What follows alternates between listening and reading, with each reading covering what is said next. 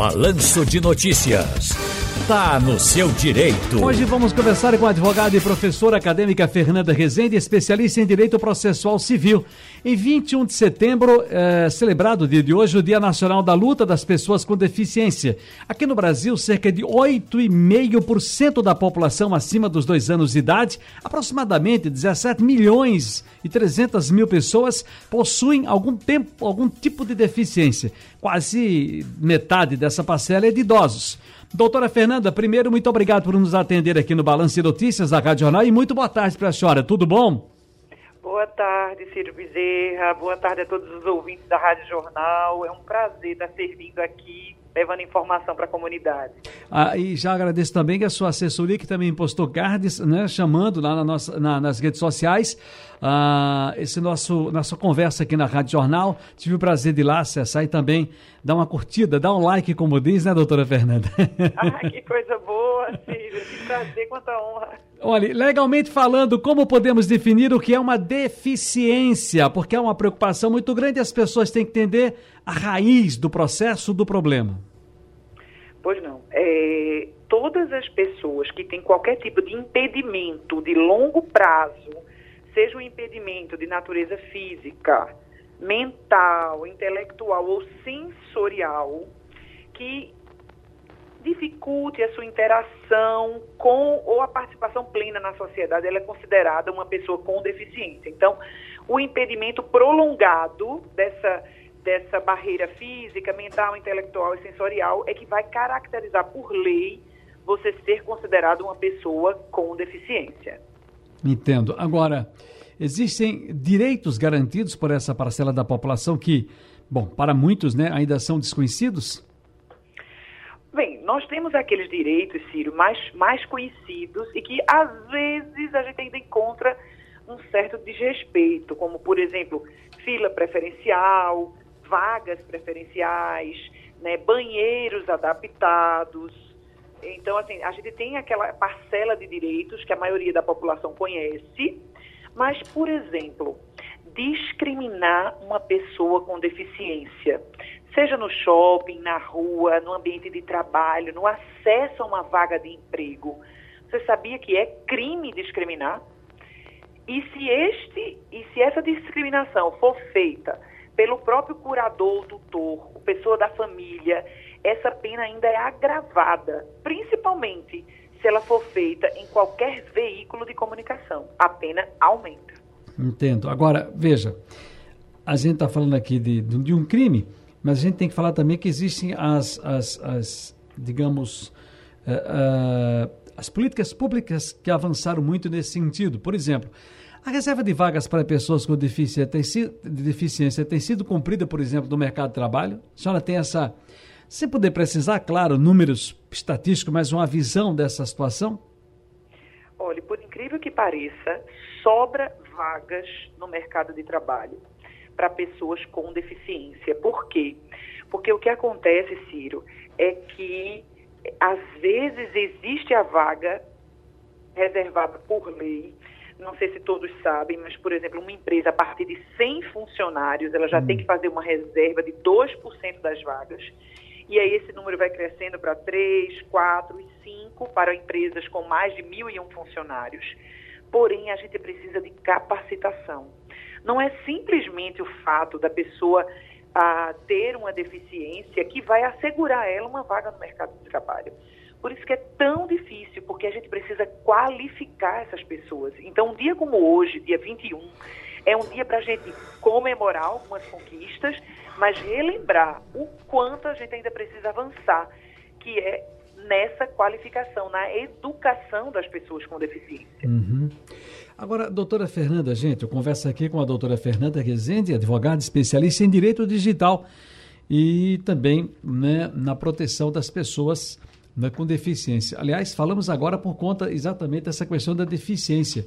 E a doutora Fernanda nos, nos ajuda muito com essa especialista em direito processual civil, que nos ajuda muito com essas questões aqui, né, com relação às pessoas com deficiência. E eu estava aqui com aparecendo uma dúvida exatamente sobre a reserva de vagas, que ela respondeu agora, mas e com relação às universidades e instituições de ensino elas podem cobrar taxas extras e matrículas ou mensalidades para alunos com deficiência? Nós falamos em direitos garantidos, mas que uma parcela desconhece. Aí nós acabamos desaguando, doutora Fernanda, nessa questão da reserva de mercado, reserva de vagas para pessoas com deficiência. E o que me chama a atenção que a senhora fala em preparação, está apto a meritocracia que se pede para isso, para as vagas, não é só porque eu sou que eu sou uma pessoa com deficiência que eu tenho que ocupar aquela vaga naquela empresa que, que, que está precisando e tem aquela vaga para aquela, para aquela parcela dessas pessoas. Mas é preciso que eu também esteja preparado e preparada. Universidade e instituições de ensino podem cobrar taxas extras e matrículas ou mensalidades para alunos com deficiência? De forma alguma.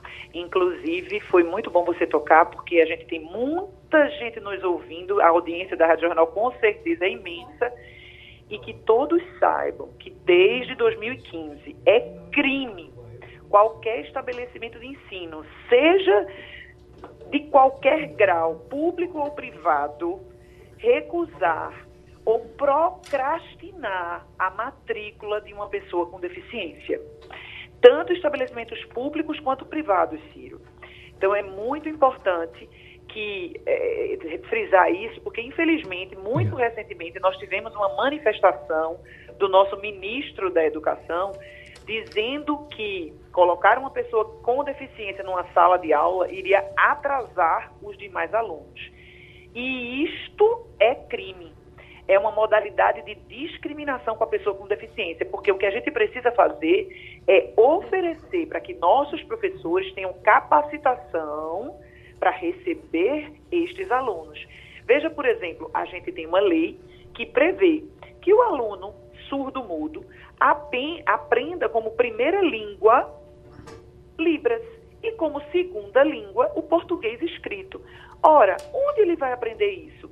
Todos os estabelecimentos de ensino público ou privado são obrigados a terem esses profissionais, compreende? Por Entendo. conta do Estatuto da Pessoa com Deficiência, que foi é, sancionado desde 2015.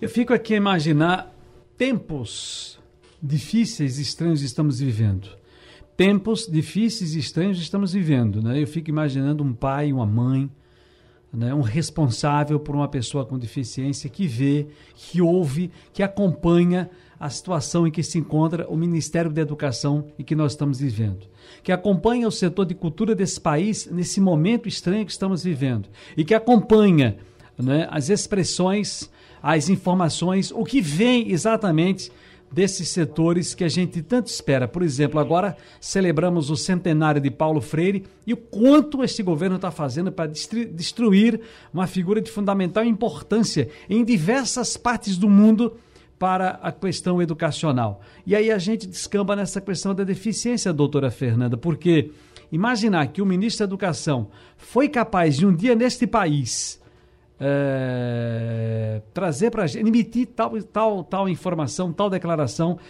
ninguém acreditaria se não fosse, não tivesse realmente acontecido e a gente tivesse tudo gravado. Mas olha, me é diga verdade, lá, mas... como é que uma pessoa com deficiência deve então proceder caso perceba que foi vítima de uma discriminação, doutora Fernanda? Olha, não só discriminação, mas se todos nós, isso está no artigo 7 do nosso Estatuto da Pessoa com Deficiência, todos nós temos o dever de comunicar à autoridade competente qualquer forma de ameaça ou violação aos direitos da pessoa com deficiência. Então, a gente está falando de uma discriminação como essa, principalmente veiculada nos, né, nos meios de comunicação, mas não apenas isso.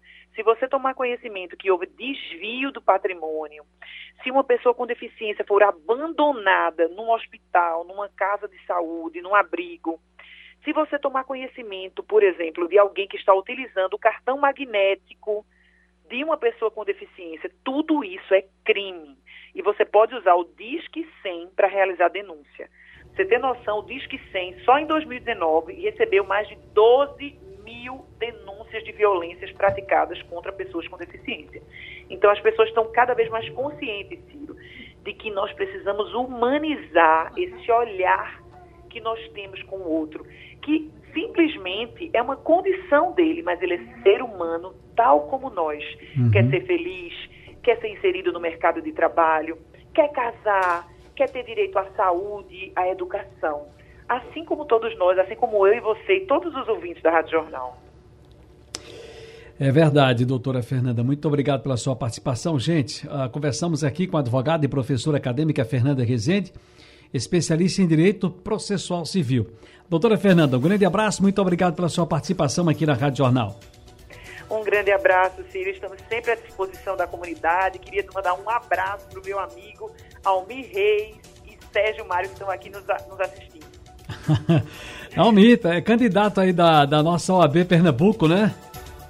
Exatamente. Ele é líder do movimento de renovação e nós queremos trazer a inclusão também dos advogados e advogadas com deficiência para a nossa OAB. Ô, meu querido Almir, um abraço aí para você. Felicidade.